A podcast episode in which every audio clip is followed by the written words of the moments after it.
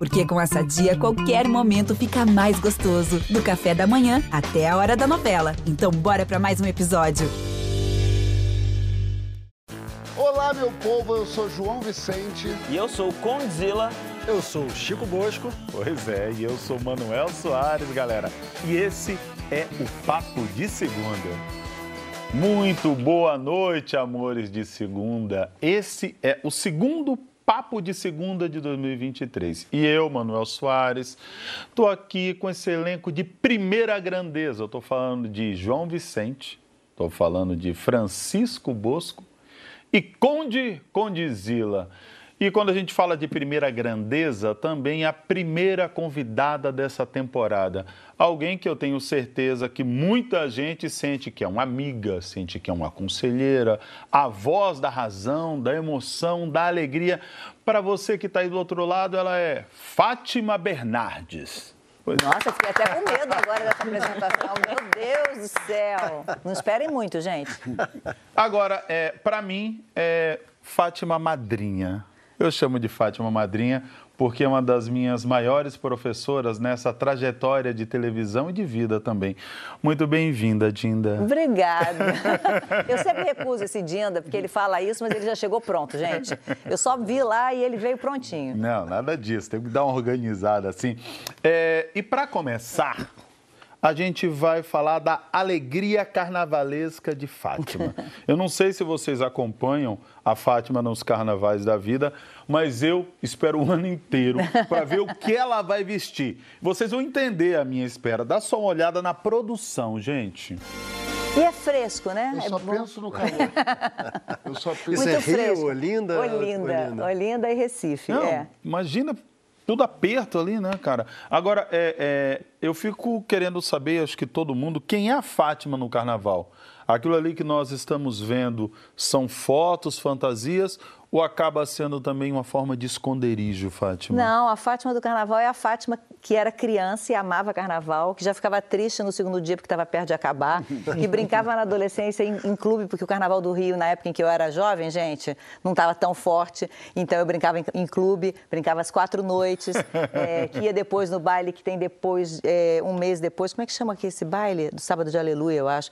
É, então é a Fátima que sonhava em desfilar numa escola de samba e desfilou quatro vezes vezes. Então, é essa Fátima que deu uma pausa na hora, na época do, do Jornal Nacional, na época de Filho Pequeno, e aí é, realmente mudou. Ah, todo o resto foi um hiato. Eu sempre gostei, gostei muito de carnaval. Quando te, é, é a uma... verdadeira Fátima. É a verdadeira Sou eu, gente. Sou eu. O resto do ano eu faço. Agora, o fato da gente hoje, quer dizer, antes eu me fantasiava de qualquer coisa que eu quisesse e tal. É, quando eu e o Túlio começamos a pensar no primeiro carnaval em, em Olinda, ele, eu, não tá, eu não ia no carnaval, eu ia no pré-carnaval, porque eu narrava uhum. o desfile da escola de samba. Então, a, nesses gritos, a gente começou a pensar, e as pessoas lá se fantasiam muito mesmo. E aí, no primeiro ano, a gente fez uma fantasia muito típica, que para quem é do Rio é o bate-bola, em São Paulo é o Clóvis, e lá é o papangu, papangu. que é aquela fantasia Sim. grande com a máscara. E era uma forma também de você brincar completamente anônima. É, era um retorno ao, ao meu período carnavalesco, que tinha um, um período muito longo sem brincar. E aí, a partir dali, a gente começou a curtir isso. Aí, no outro ano, já tinha dois amigos, a gente fez Casa de Papel, depois, depois a gente fez os Power Rangers. Esse ano era o Avatar, né? Já estamos pensando no próximo já também. Estamos pensando já estamos em oito. Mas, é. mas, na bancada ah. do JN... Não, aí eu não brinquei, não. Nenhuma vez? Não, eu narrava, eu, no, no JN eu não narrava, mas eu trabalhava segunda e terça. Ah. Então, mas o que, que eu fazia? O que, que, você fazia? Levava as crianças no bailinho infantil. Ah, Minha mãe diz até hoje, você brincava mais que elas, elas detestavam carnaval.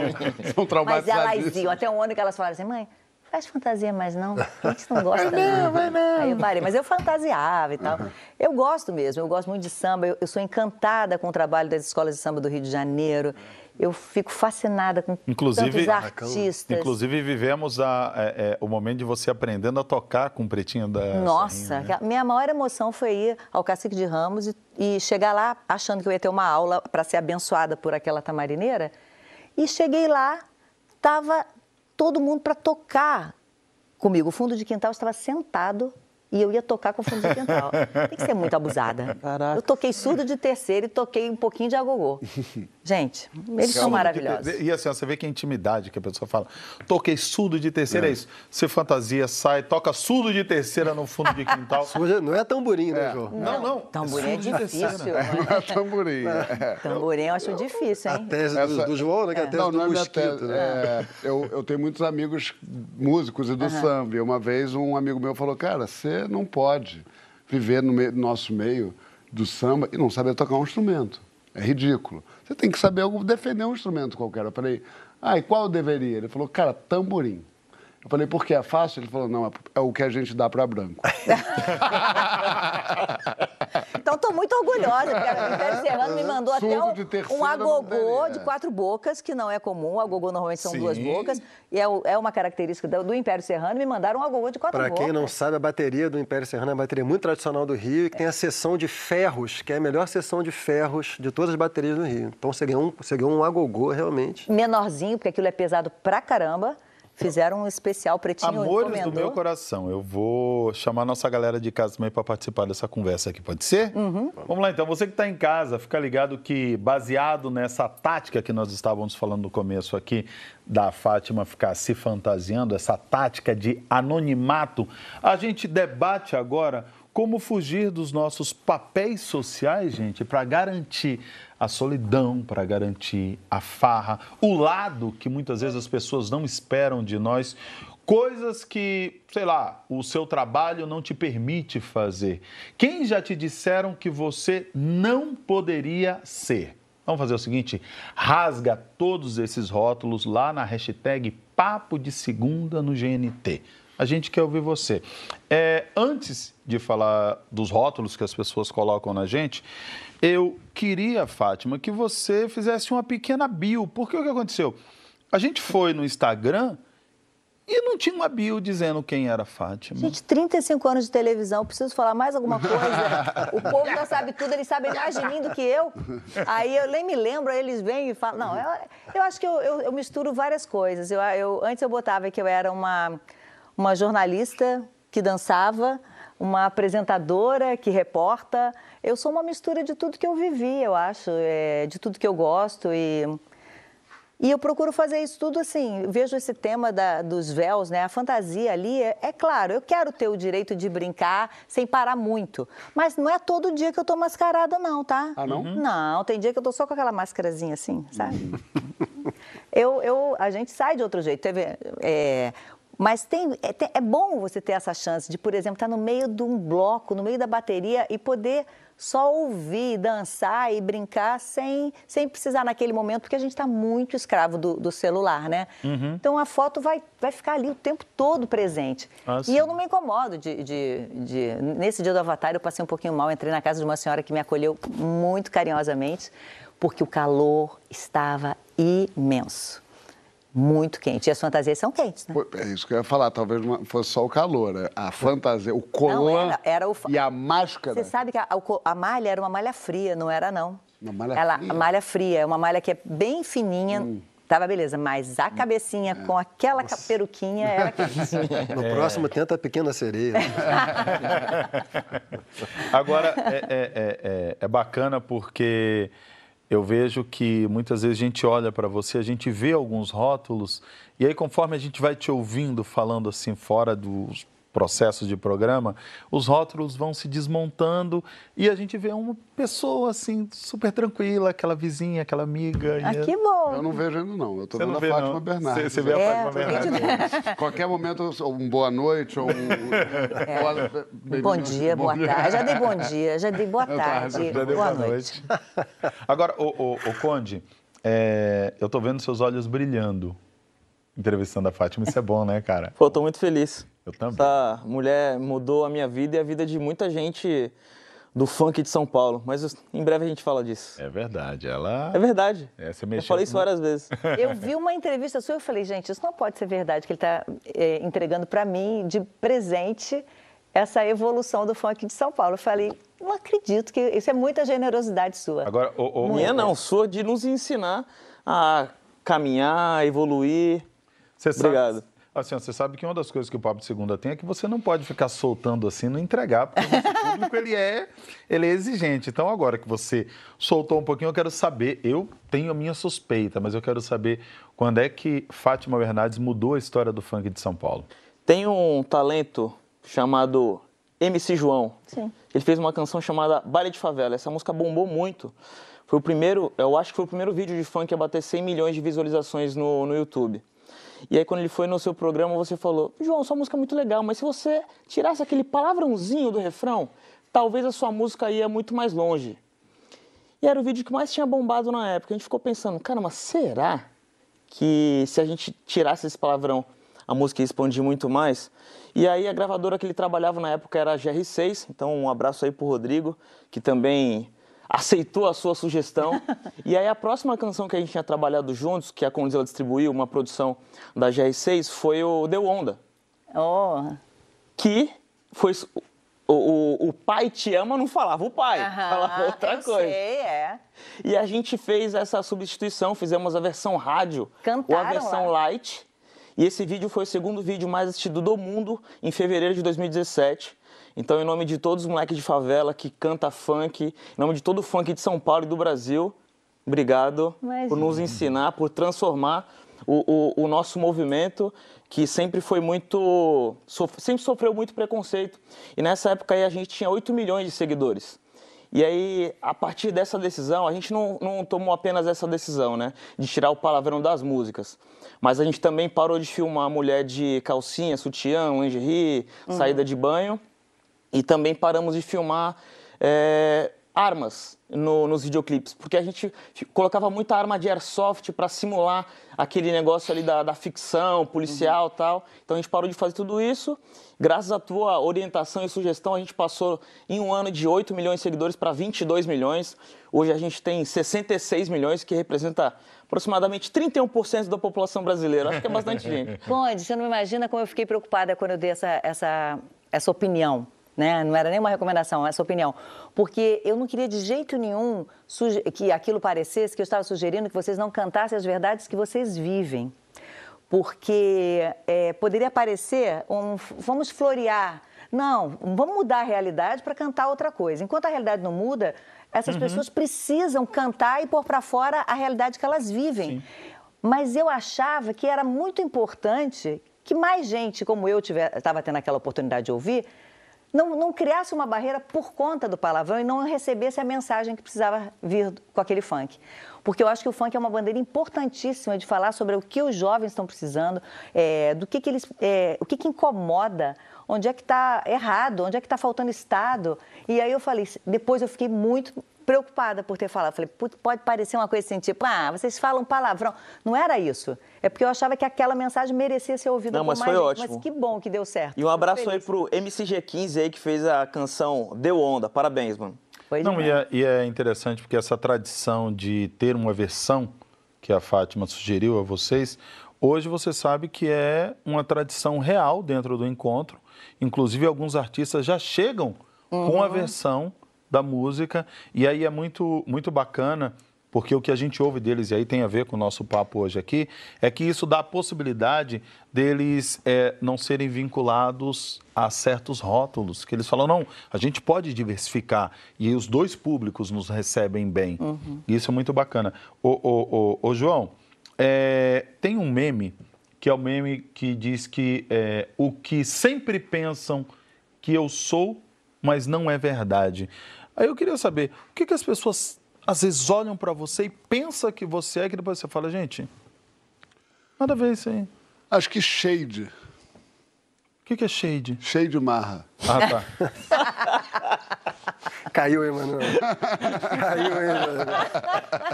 Eu ainda pensei, vai cair, vai cair. Ainda bem que não fui eu que ia perguntar.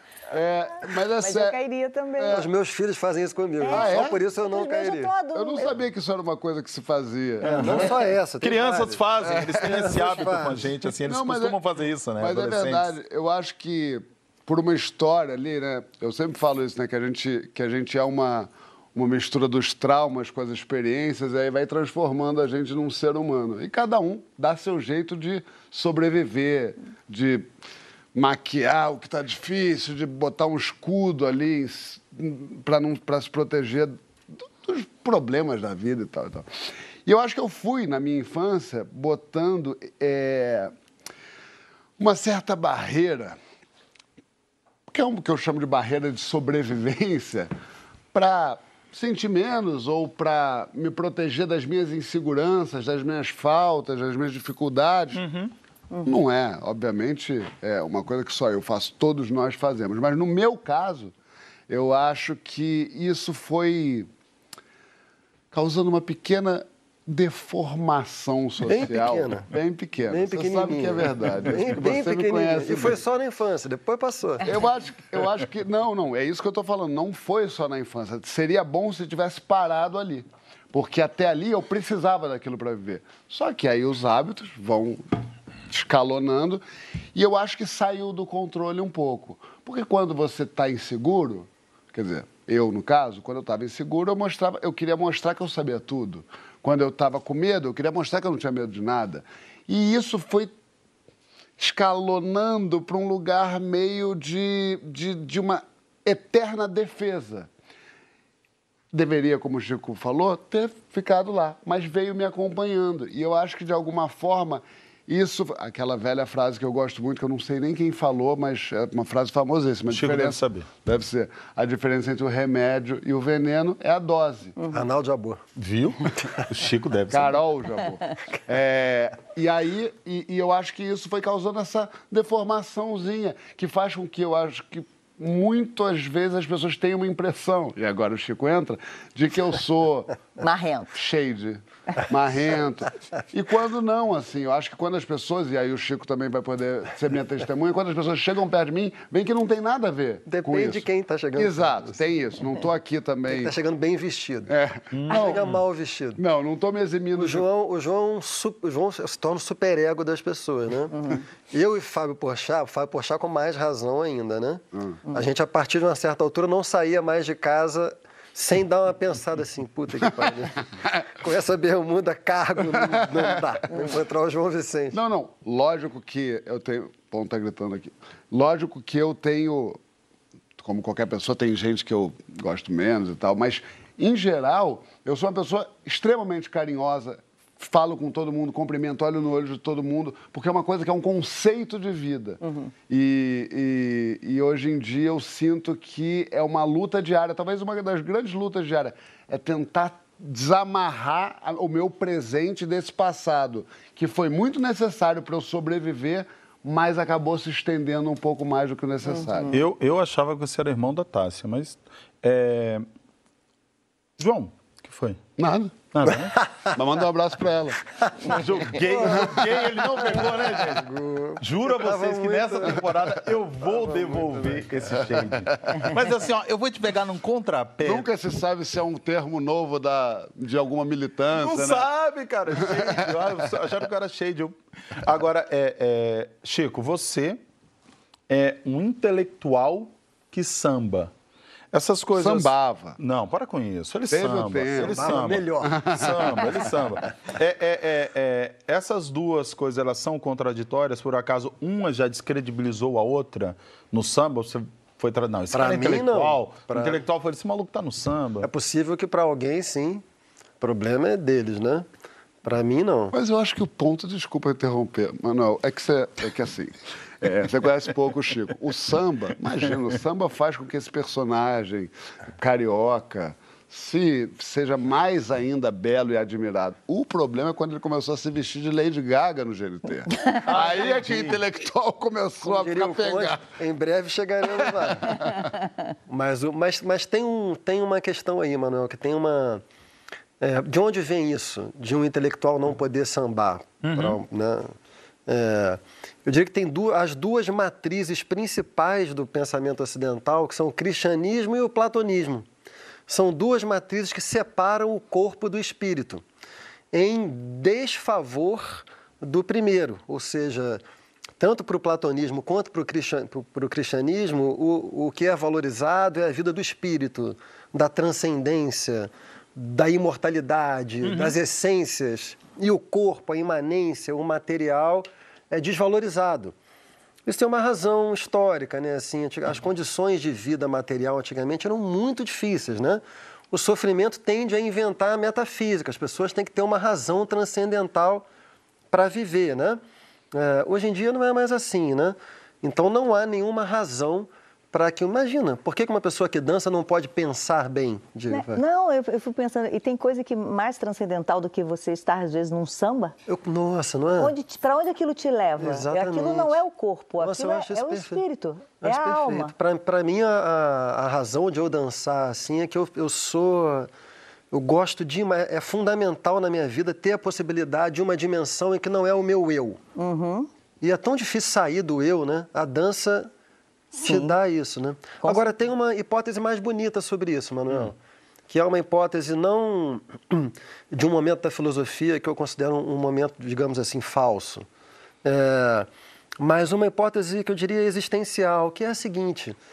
Uh, muitas vezes, artistas, filósofos, intelectuais foram na infância crianças que se sentiam inadequadas, com dificuldade de socialização.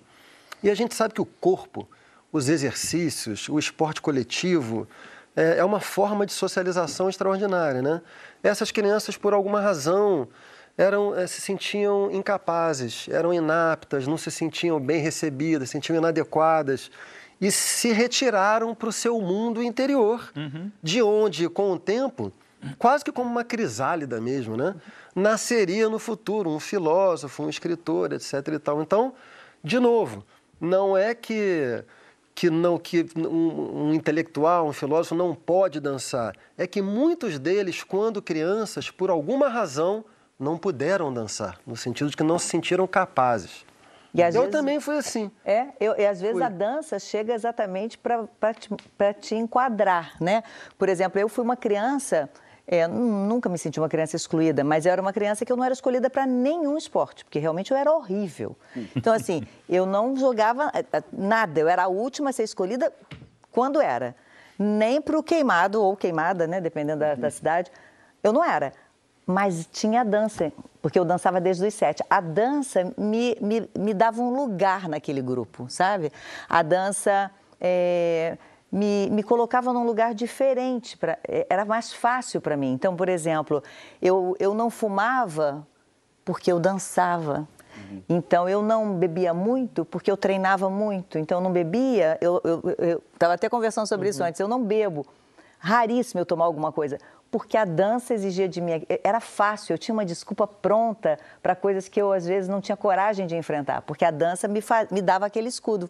O que me né? faltou foi o balé, então. Foi. Quer, começou já a dançar? Eu não? vou ter que começar Porque você hora. para de pensar em qualquer coisa, se desvincula. O João gosta de dançar, não tem swing. Eu gosto de dançar. Ah, isso eu acho, eu acho um remédio mesmo. Ele tem um swing meio baiano, assim. É, eu, eu levo tudo um samba, pra Bahia. Tudo pra Bahia. Um samba baiano. Samba carioca não é muita dele, não. Mas um samba baiano. Não, é, é, é, eu acho que o balé tem isso mesmo. Que hora que abrir um espacato, aquilo vai doer tanto. Um grande car. Que eu não sei nem para que lado fica isso. Não, um primo dela. Ah, entendi. É, gente, olha só, a gente vai fazer um breve intervalo, mas na volta a gente vai falar sobre importunação sexual e outros comportamentos que já não dá mais para ficar dizendo que é do jogo. Da mão boba a grosseria do chefe. Conta na hashtag Papo de Segunda no GNT o que você reviu e já não aceita mais como ato normal. Mas antes disso, Olha só, o Arnaldo Pedrosa é um designer e facilitador visual e ele assistiu o papo da semana passada e fez um resuminho ilustrado do programa que ficou demais. Inclusive, eu quero recomendar que você siga ele lá no arroba ArnaldoBHBR. Olha só aí e a gente já volta com esse papo. O Conde está muito galã nessa vinheta. Tá galã nessa vinheta, é, gente. Eu, eu achei, achei, cara, uma tá coisa de perfil bonita. assim, com a nuca trabalha. Eu acho é. que eu tô com luzes, eu acho, naquele. Tá bonitão. Sim, você mandou uma foto de 2012. Ah, mandou super bem. Que eu não tinha nem barba, e a gente não se deu conta disso na hora de fazer nisso, vinheta. Mano, Bela, por favor, faremos um programa é. só sobre essa vinheta um dia, tá? Pelo menos um tema só sobre isso. É, a gente estava aqui no intervalo e Fátima falando que adora fazer programa ao vivo. Sabe que você está convidada, né, para vir às vezes. Fique à vontade. É, tá gente, nós voltamos é, no nosso Papo de Segunda. Você está vendo que nós estamos aqui com a nova rainha dos baixinhos, a líder do The Voice Kids, Fátima Bernardes. Coisa boa. Mas vamos lá, então, queridos da audiência, eu peço agora um pouco da sua seriedade, por quê?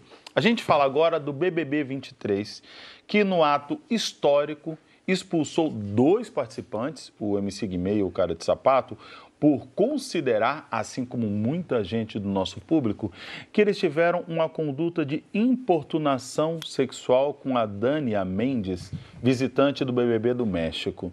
É, o caso virou inquérito policial e por isso não faremos nós o julgamento deles aqui, né, gente? É, inclusive o João, que é amigo do cara de sapato, foi muito cobrado para se posicionar nas redes sociais. João, como é que foi essa cobrança? Não, essa cobrança aconteceu, acho que por dois motivos. Acho que primeiro porque, enfim, como você falou, eu sou amigo do Antônio. E segundo porque eu tinha feito um texto para ele, do, falando sobre o paredão antes de acontecer qualquer coisa. Então ficou lá esse texto, foi muito falado, foi replicado.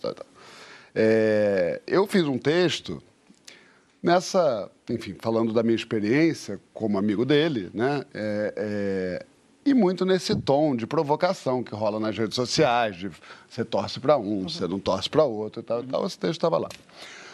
Quando aconteceu o que aconteceu e começou-se a falar em, em, em, em, em oport...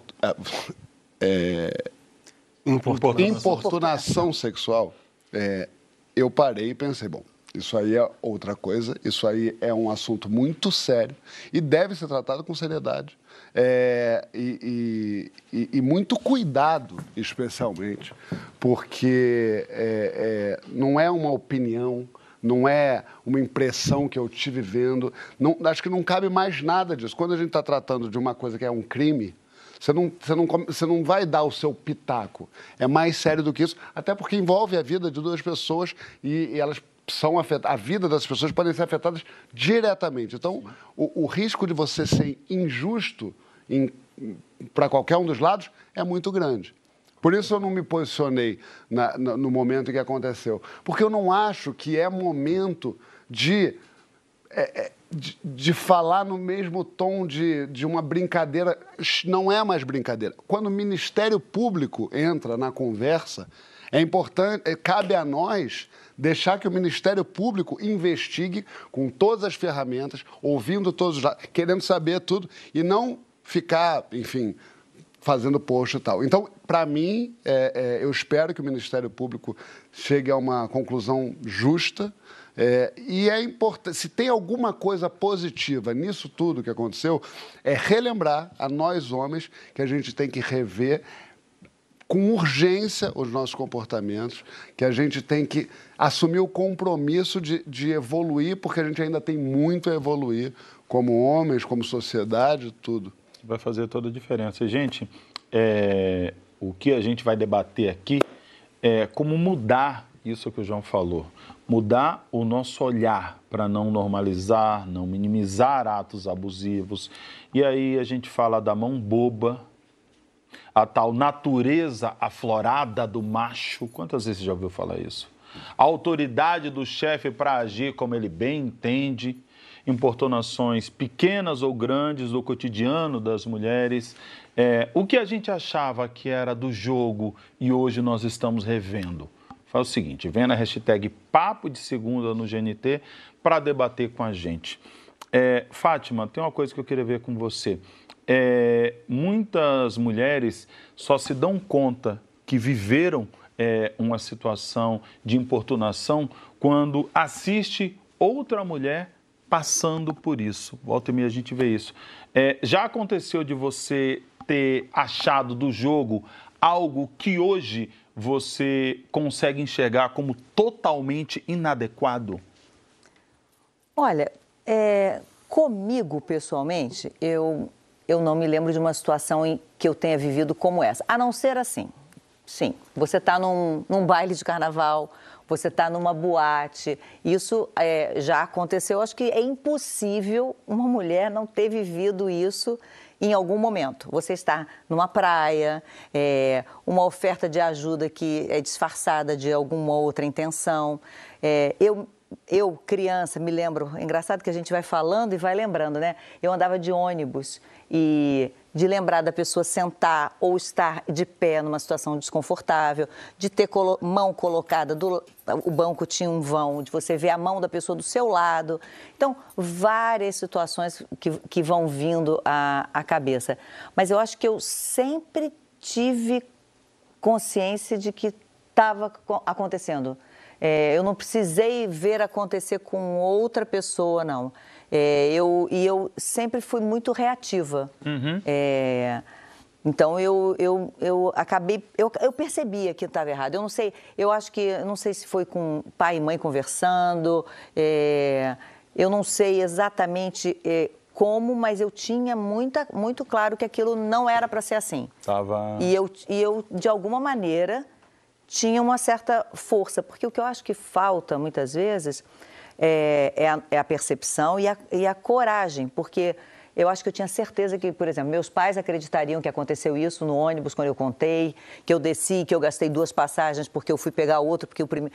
Eu tinha muita certeza de que o meu entorno. Mas tinha alguma conversa sobre isso? Algum... É, eu, eu dizer sim. E não, e não havia assim dúvida. Ah, mas nunca, nunca o meu pai falou assim: troca essa roupa que está curta sabe? Tipo Ou não usa esse biquíni, porque esse biquíni... Nunca, nunca aconteceu isso. E o meu pai era militar, mas eu, havia, é, éramos três mulheres e ele, né? Minha mãe, minha irmã e eu. E, então, eu acho que eu tinha muito claro que não era dito, não, não era mesmo. Mas é, eu, tinha, eu tinha força porque eu sabia que eles estariam Você do meu lado. Esse, e muita esse, gente não tem essa garantia. Esse, As pessoas esse têm foi um medo. que eu tive, que seu pai passou aí. Eu, ouvindo você e a sua relação com seu pai, é, isso veio porque eu já, já sugeri à minha filha que aquela bermuda que ela estava traria, e aí foi numa energia muito mais de cuidado do que de tutoria, é, que aquela bermuda que ela estava colocaria ela numa situação de risco e eu não estaria lá para proteger. Mas Porém, isso feriu ela da mesma forma, né? Mas te entendo, a gente vive num mundo tão difícil que a gente quer que o mundo mude, mas quer que mude sem agredir os nossos, né? A gente não. Eu acho que o que falta é, é uma uma conversa mais franca entre vocês homens mesmo, sabe? Eu acho que tem que começar assim. É, e vai desde baixo, a parar de, de rir das piadinhas que são bobas, que não são bobas, né? Que parecem bobas. Eu acho que falta um pouco mais de de, de, de crítica entre vocês, uhum. né? É, que isso existe muito entre as mulheres, infelizmente, ainda. Então, por exemplo, muitas vezes outras mulheres vêm com, com parcimônia um comportamento como o que a gente viu no BBB ou no ônibus, ou, é, distribuindo culpas, quando não tem que distribuir culpa, né? A culpa é de quem comete a ação e não de quem sofreu a ação, independentemente se houve ou não reação. Porque cada um sabe quantas pessoas ficam paralisadas, não conseguem fazer absolutamente nada diante de, um, de uma ação agressiva, né? Então, é, eu acho que isso vai encorajar essas mulheres a, a cada vez mais falarem e, e, e gritarem, né?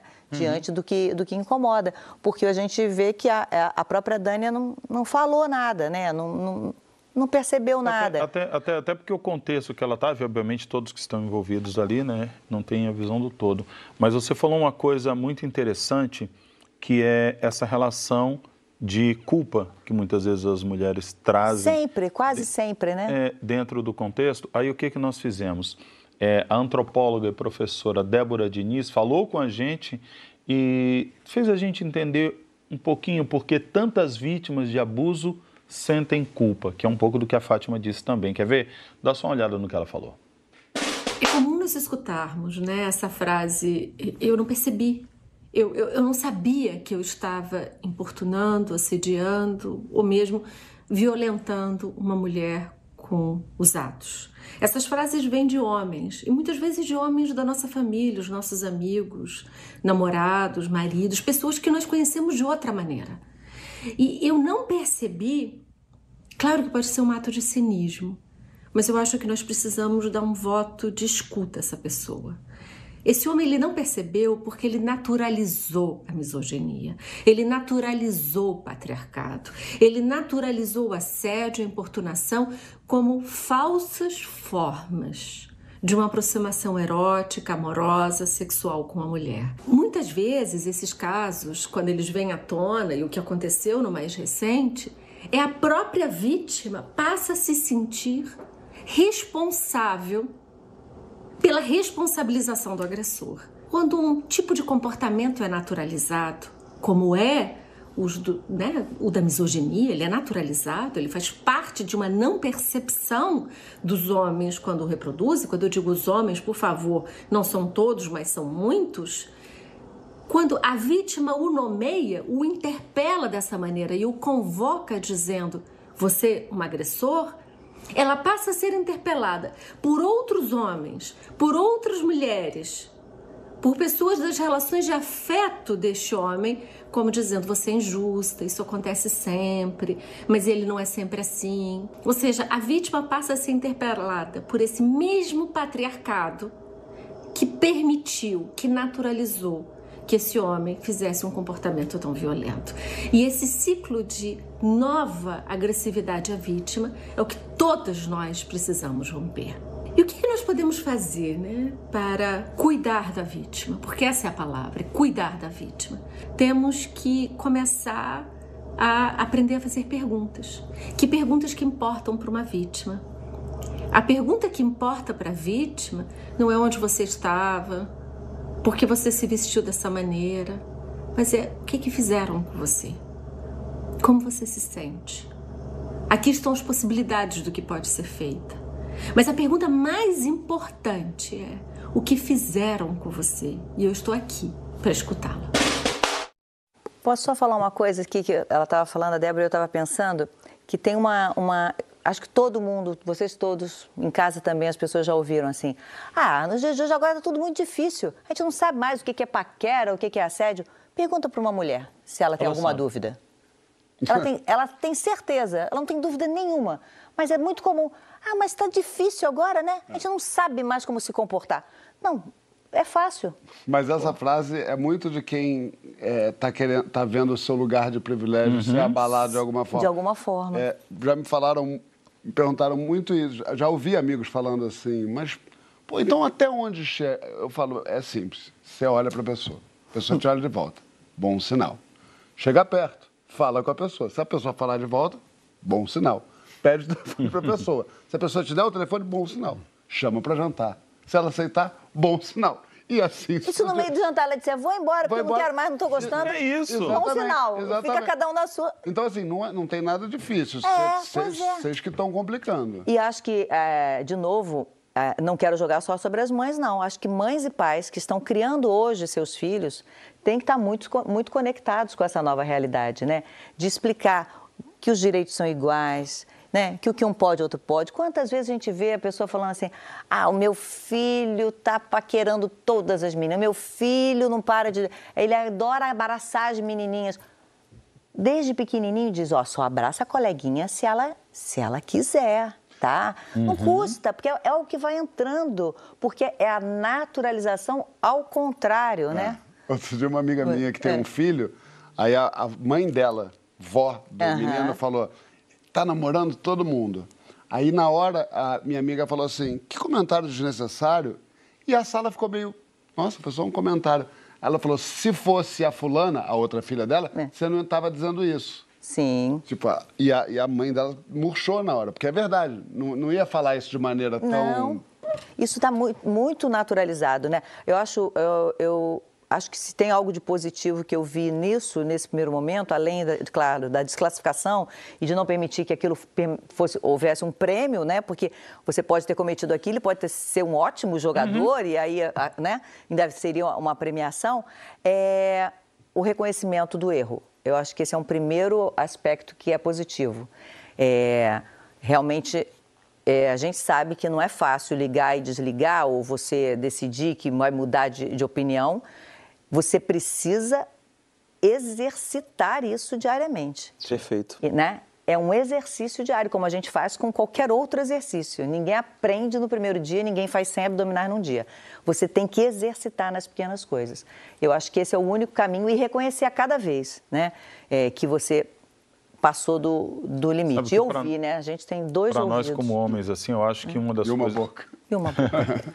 uma das coisas mais difíceis, as pessoas falam, ah, mas é você não falar.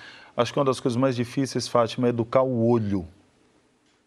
Porque o olho, muitas vezes, sei lá, quando passa uma mulher, você ter como homem a consciência de que ou você não deve olhar para essa mulher, ou você não deve é, ficar observando os atributos dessa mulher, os contornos físicos, isso é uma educação mental para homens é, é, é, que viveram outra geração, que requer um exercício diário. E é um exercício mental e emocional mesmo, de você fazer, de você refletir. E eu sempre falo: o melhor caminho para isso é o autoconhecimento, e a melhor forma de se autoconhecer é a terapia.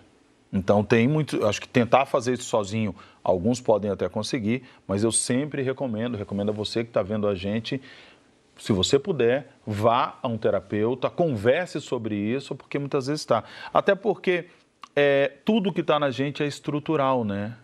E aí eu queria, Chico, que você dissesse para a gente é, o que é esse machismo estrutural e como é que ele cega a gente?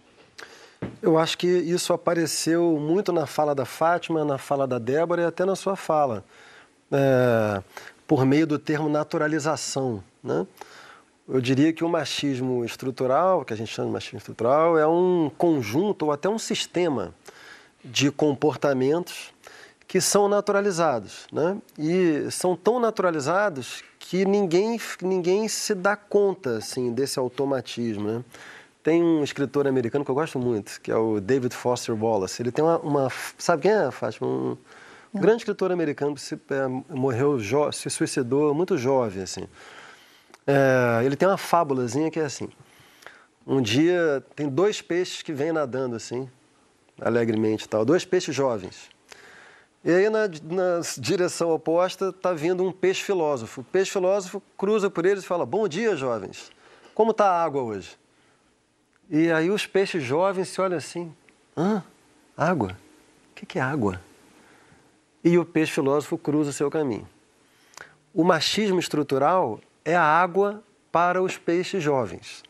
O peixe filósofo é aquele que, por um exercício, como o que você sugeriu, ou como que a Fátima sugeriu, ou como que a Débora sugeriu, consegue ver a água. Não significa que você já não está na água, não significa que a água deixou de produzir efeito sobre você, mas você consegue ver a água. É o primeiro passo para você ter alguma uhum. margem de manobra em relação à água, né?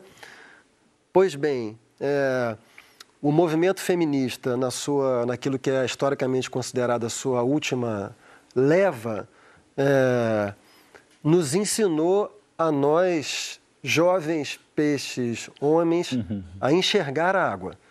Quem me conhece de não só aqui do programa, mas de livros e tal, sabe que eu tenho, eu sou um crítico também de, sou um crítico da cultura, então eu não concordo com tudo. Eu concordo com tudo que foi dito aqui. Nem sempre eu concordo com algumas premissas, com alguns métodos, mas tem uma coisa que me parece assim absolutamente irrefutável. As mulheres ensinaram e continuam ensinando os homens a enxergar a água em que eles vivem. Os homens que hoje não são capazes de saber que vivem na água, esses aí realmente têm que correr atrás historicamente, porque estão vivendo em, des... em grave descompasso histórico né, com, o que a gente, com o que a gente deseja. Né? Certamente. Fantástico ouvir isso. É, eu, esse final de semana, fui convidado pela minha filha a conhecer a história das sufragistas. Eu nunca tinha imaginado, estou uhum. começando a mergulhar aos poucos e tal.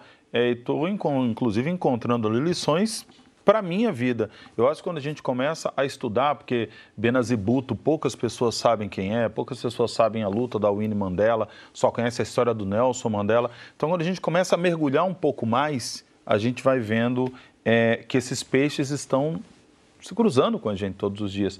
Por falar em peixe, amigo Condizila, é, você já passou por um peixe desse e recebeu um toque que mudou a sua visão daquilo do que podia e do que não podia ser feito? Acho que todos os dias a gente recebe esse toque, né? Acho que o grande diferencial é como que a gente consegue é, absorver e praticar esse, é, essa dica, né? Vamos dizer assim. Mas eu concordo muito com o que o, a Fátima falou de é um exercício. A gente tem que aprender todos os dias. Eu acho é, fundamental o jeito que foi conduzido essa, esse evento, essa, é, isso acontecido no BBB. E eu tenho uma coisa para mim que é o seguinte: o entretenimento ele foi feito para trazer reflexões para a sociedade. Uhum. Esse deveria ser, não que é, mas deveria ser a principal função do entretenimento. Então, quando a gente pega qualquer tipo de projeto que a gente faz um recorte, naturalmente esse recorte vai ser de um momento social que a gente está vivendo hoje. E, às vezes, a gente consegue fazer um recorte bonito e às vezes a gente consegue fazer um recorte que merece uma atenção, mas essa atenção tem que ser tratada, ela não tem que ser apenas sinalizada. Eu acho que ela tem que ser tratada todos os dias e como a Fátima falou, é um exercício que a gente tem que ficar praticando, praticando, praticando, é, sem exaustão, até que encontre um denominador comum para todo mundo, né? Com certeza. E os alertas estão aí, né? Esses alertas, quando chegam, precisam fazer sentido em nossa vida.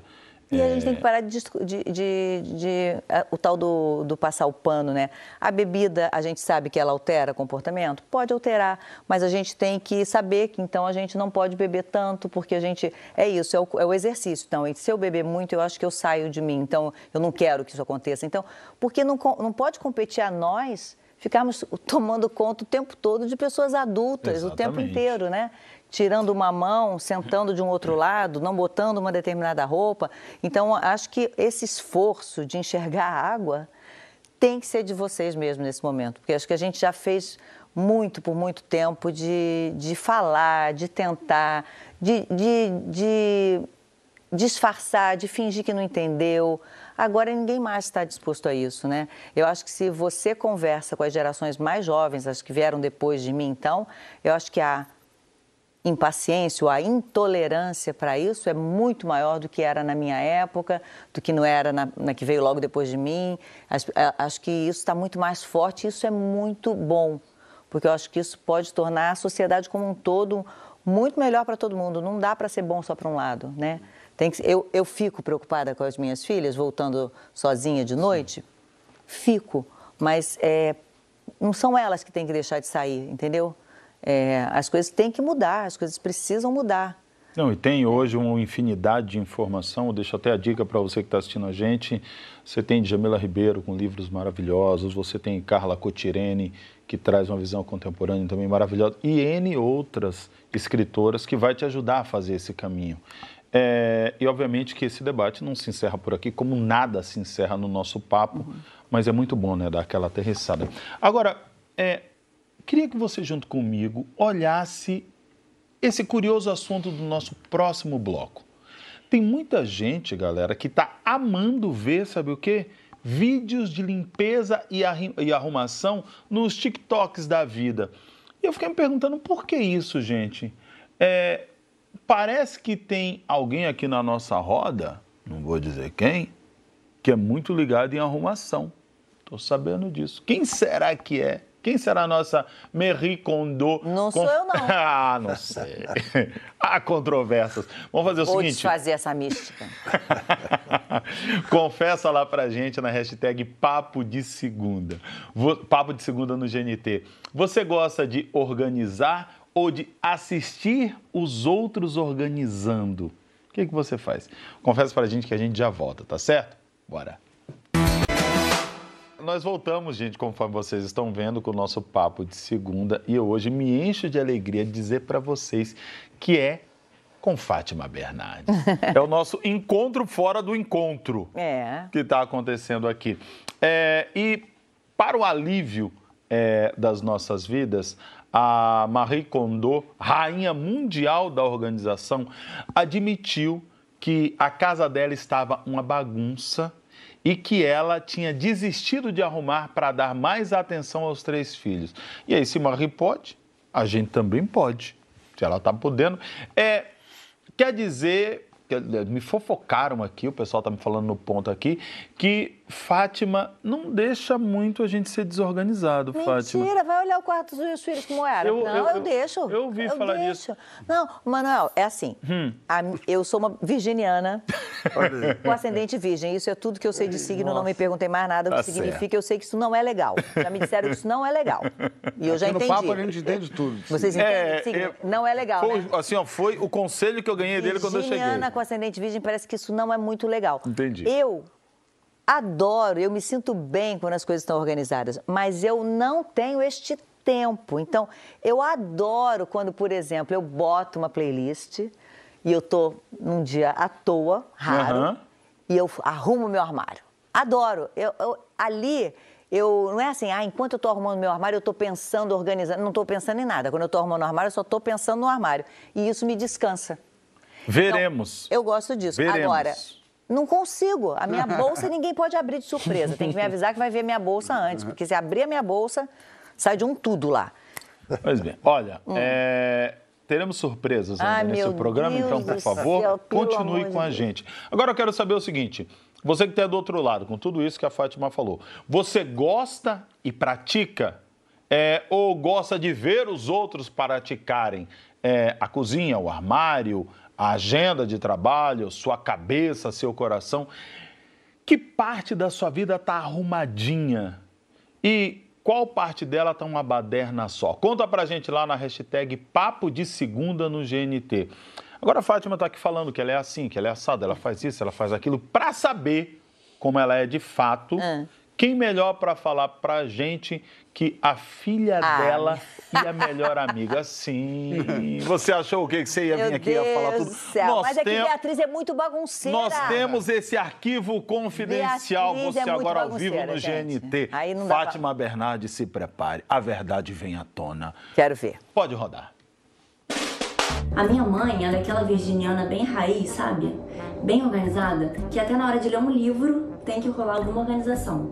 Então ela anota coisa na página, ela põe post-it, ela passa marca-texto, ela faz 500 coisas para ler o livro.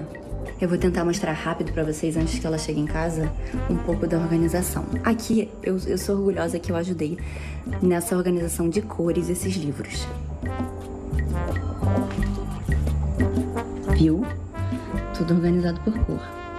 Agora a gente tá no closet. Isso daqui é muito chocante pra mim. Eu acho até um pouco preocupante.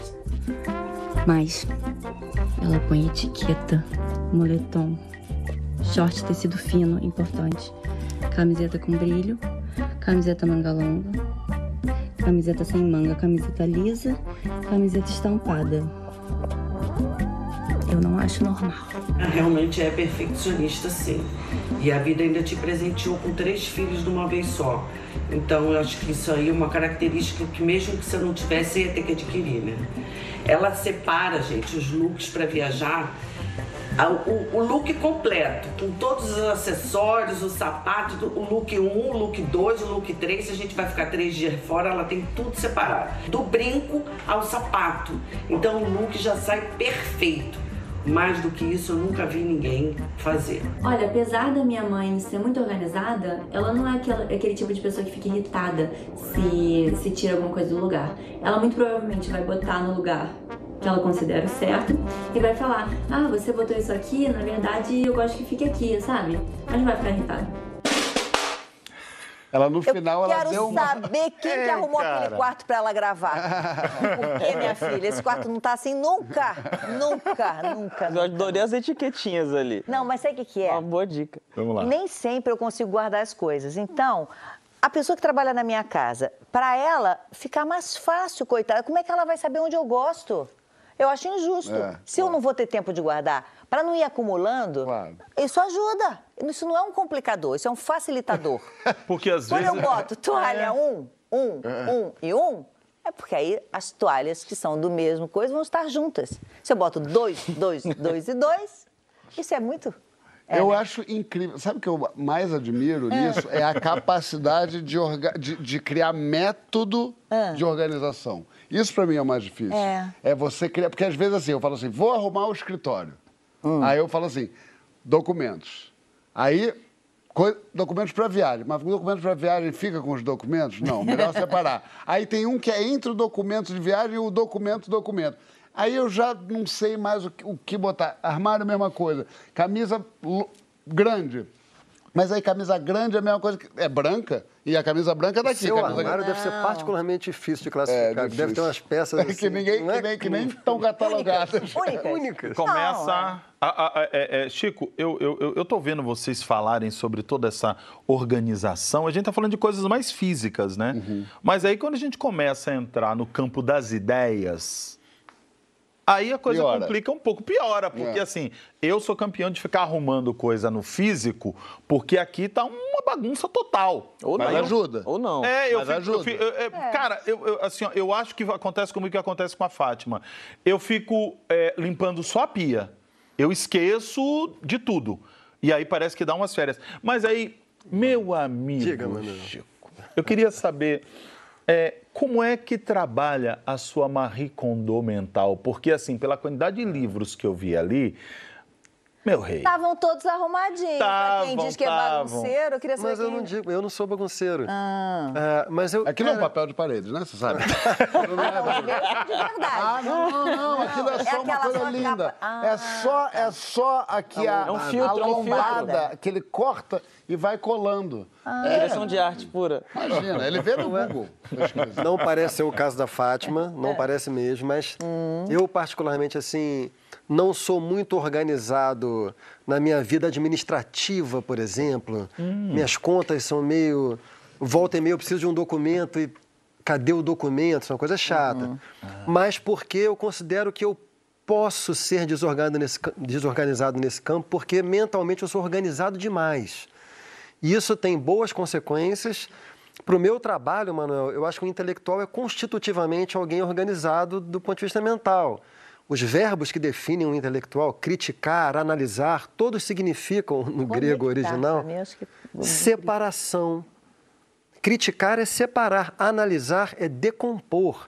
Então a minha vida mental é meio assim, eu, eu procuro que ela seja uma espécie de jardim eh, ocidental, não uma selva amazônica, com todo respeito e admiração à selva amazônica, viu?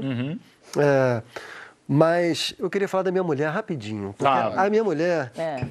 é o João, alter você ego disse que esse momento ia chegar. Eu perdi os 50 reais da aposta. anos assim. Eu juro, cara, eu São achei que eu ia. fomentando amor de- através de terceiros Não, blocos. e além de tudo, João, eu tive uma semana ruim com ela, então agora É eu vou me momento. vingar. Primeiro fala, primeiro fala, Ana, eu te amo, para começar. É, Ana Alice, eu gosto, gosto de você. Mas já gostei mais. Mentira. É, Semana passada gostava mais. Gostava mais. Semana que vem gostarei mais. Eu sou louco por essa mulher, todo mundo sabe que eu sou louco por essa mulher, todo mundo sabe que essa mulher me enlouquece também, né? E quando ela foi morar comigo, é, eu tinha me mudado recentemente para apartamento, então o apartamento tinha muito para ser feito no apartamento. E eu não sou uma pessoa que tem um, um senso espacial criativo. Então ela poderia fazer tudo. Ela, ela entrou, eu falei, cara, você pode fazer o que você quiser, só tem isso aqui que é a biblioteca, ó. Aqui você não toca. Porque aqui é a minha vida, isso aqui é uma projeção da minha cabeça. Se você tocar aqui, eu vou sentir como se você estivesse tocando em mim. Minha biblioteca, minhas regras. Adiantou? Não. A gente tem brigas horrendas. Os maiores marcos de brigas da nossa história são porque em algum momento ela decide violar a primeira emenda da minha Constituição. Entendeu? Só que agora vem a minha vingança.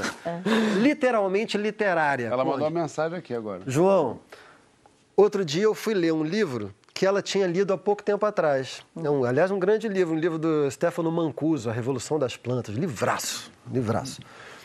E a Ana, como boa virginiana, o livro está todo anotado. E assim, você vê o entusiasmo dela lendo o livro, assim, adorando o livro, sublinha aí, caneta, e não sei o quê. E Três ponto- cores diferentes. Três cores, e ponto de exclamação, comentário à margem. Lá pela página 120, o Mancuso começa a criticar um certo modo de organização muito compulsivo, muito simétrico, muito Ela ocidental. começou a xingar. E, e- e falando que as plantas não são assim, que as plantas têm um tipo de caos criativo, tal, não sei o quê, que esse negócio de ficar organizando é coisa da burocracia, né? e nada menos criativo que a burocracia. Isso dura umas duas ou três páginas. Cadê a Ana sublinhando? Cri. Nesse momento eu levanto, vou atrás dela. O que, que aconteceu? Não gostou, né? Tá aí, meu amor, minha homenagem. Cara, mas essa coisa do livro, tinha um amigo meu que trabalhava na livraria da Travessa e ele falou que uma vez chegou uma senhora lá e falou assim: "Me- eu queria 20 livros. Ela falou, qual? Ele falou, não sei, azuis. Ela queria para Não, decorar. eu não sou essa pessoa. Não, né? Não, Não, a gente não. viu pelo Rainbow. Não, ali, tinha ali, né, ali era uma coleção da Intrínseca que eles me mandavam o exemplar antes dele ir para para a livraria, né? Então ele vinha encadernado e tal. E aí ela, Beatriz e Laura que organizaram daquele jeito. Mas que eu Ah, separo entendi. por atores, autores nacionais, internacionais. Eu vou meio A que Travessa organiza vitrine cromaticamente. Para dar Um aquela. abraço pro aquela Rui né? também. E cromaticamente, É. volta e meia, tá tudo vermelho, tudo azul. É, eu gosto das mesas temáticas. Mas a minha mãe dizia isso, ela falava assim, organiza o quarto que organiza a cabeça. Muita gente Quando fala eu isso, né? ali, não sei o que, ela falava, arruma o quarto que arruma a cabeça. É, eu falo isso para meus filhos até hoje, mas sabe que é, você falando da sua mentira mulher, de mãe. eu obviamente vou, vou aproveitar e já vou pedir um favor à Maria de Norá, Hum. que adora você, Fátima. Minha preta, para de jogar minhas coisas fora. Não, é sério, Fátima. Esses dias eu estava tomando café. Eu estava tomando café, que eu fiz um cuscuz, que eu gosto de cuscuz com café. Eu subi para falar com o menino, quando eu voltei, o cuscuz estava no lixo e, e a- e a a, a xícara de café com água na pia. Eu falei, eu saí, ela falou, eu achei que você tinha acabado. Eu falei, tinha meio cuscuz. No... Então, assim. Não mexe no meu cuscuz. É só isso que eu tô pedindo. É, é, vamos lá então, gente. Para, né, já que você falou para Ana, já vamos aproveitar para dar os recados vamos, para ela, né? Vamos lavar essa roupa suja aí. É importante, gente, dormir no sofá. É, meu amigo Condizila, na sua experiência, porque você lida com, com artistas, é, o artista, ele costuma ser desorganizado? Aquele estereótipo assim, do cara que é meio, né, chiliquento, descabelado, deixa... É assim? Cara, acho que por muito tempo fui alimentado no imaginário da galera que os artistas eram assim. Eu não vejo que, pelo menos os artistas que eu tive a oportunidade de trabalhar, são assim com todos os assuntos. Eu acho que um assunto ou outro, com certeza, assim como qualquer pessoa. Mas para determinados assuntos eles são muito organizados, mas muito, muito, muito. E tem uma, uma certeza, uma, uma nitidez em cada detalhe assim que eu acho muito curioso. É, de repente na vida pessoal não é e na vida profissional é. Vocês estavam falando de organizar na mente. Cara, na minha mente eu tenho as coisas, tipo, muito organizadas. Talvez por eu ser virginiano também. Ih, mas a minha parte Deus. criativa eu acho muito organizada, muito organizada. As outras coisas eu acho que não sou muito, não.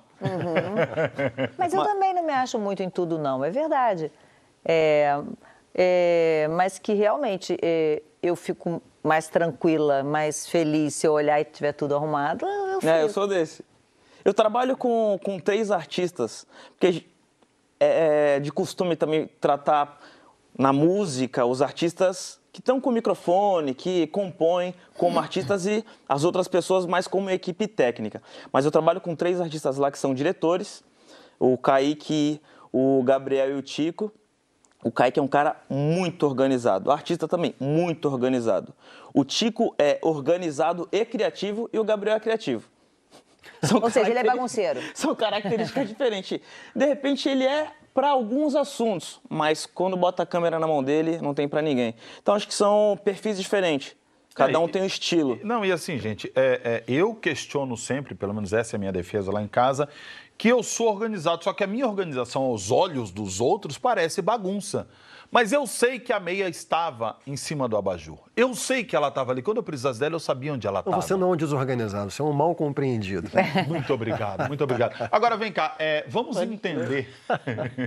vamos entender na prática é, o que causam em nós esses vídeos de arrumação e de limpeza, gente, os clean talk, como Eu estão sendo chamados é, por aí. Solta pra gente ver, vamos ver como é que é. Annalise, eu sou um caso bom, né? talvez com solução. É. Acabei de Não descobrir. te eu tocou? gostei, Tocou, eu nunca gostei, tinha deu muito visto prazer. isso, mas Tem uns gostei. tapetes persa. imundos, assim, que não dá pra ver nada. Você fica torcendo para que ele consiga. Você fica torcendo pelo tapete. Aí ele vem, passa um produto, você vem, vem pra essa, essa enceradeira, que não deve chamar enceradeira, vem, não sei o quê. Aí vai limpando, uma hora vira um tapete novo. Eu acho que tem uma manipulação. Acho que eles jogam coisa em cima. Eu mas gosto é- de ver o de carro. Qual- Limpeza é- também? Ah, não, que eles, eles também tiram a tinta e fazem toda a reconstrução. É. Que também que eles fazem um barulhinho. Eles vão Mas tem um tirando a parte. folezinho ali, né? Tem um. É, tem. Mas uma coisa que eu fico pensando é, além dele, dessas pessoas fazerem esse trabalho de limpeza, de arrumação, é uma produção, hein, meu? Eu fico pensando, cara, são várias habilidades Cara, tem gente que pra correr faz mais produção que isso. É, é, assim, ó, gente, a, a conclusão que eu cheguei vendo vocês é que só sente prazer quem não limpa. Porque, assim, pra mim, que já fui obrigado é, pela Maria de Norá a ficar esfregando aquele, aquele tapete, porque é, é, o marrom do tapete estava bonito. Eu não sei porque que ela sentia tanta saudade daquele branco. O marrom estava legal. Não é nada bacana ficar vendo aquilo. Dói ciático, dói tudo. Não, ver não dói. É, Veja bem. não dói, mas É. assim, pra mim, É. pra mim dá é gatilho. Pra você foi gatilho. É. Pra mim, pra mim, para mim acaba dando é gatilho. Mas é, o bom foi que hoje nós conseguimos limpar nossa mente, limpar nosso coração. Isso. E eu digo, eu acordei quatro e meia da manhã, gente, e parece que assim, ó, tô pleno. Tô achando que você vai engatilhar o final do programa. É mesmo, né? Aê! Não sei antes eu mandar um beijo para minha filha Beatriz, que vocês já mandaram para as mulheres. Então, Beatriz, um beijo, que seu quarto permaneça assim, minha filha. Tava lindo, lindo, lindo. Beatriz, eu acho que rolou um toquezinho pra você aí, viu, amiga? Tô pra dizer nada. Amores do meu coração, é, nós estamos terminando por hoje. É, Fátima, essa formação do papo já se sente sortuda. E eu, particularmente, você sabe todo o carinho que eu tenho por você, toda a gratidão que eu tenho por você. Não posso falar muito, porque sempre que eu começo a falar isso, eu choro. Não fico... É, de ter você como, como nossa primeira convidada. Muito obrigado por ter aceitado. Com certeza o pessoal de casa também. Por mim gostou. pode ser segunda também. É, eu acho que Próximo pode ser, né, gente? Tá tudo certo. Semana que vem estaremos juntos novamente, você sabe disso, no nosso Papo de Segunda. Beijo, tamo junto. Muito bom. Beijo, obrigado, obrigado, obrigado. Obrigada, Muito gente. feliz. Ah, Maravilhoso. também fiquei muito feliz, foi muito bom. Eu tava um pouquinho de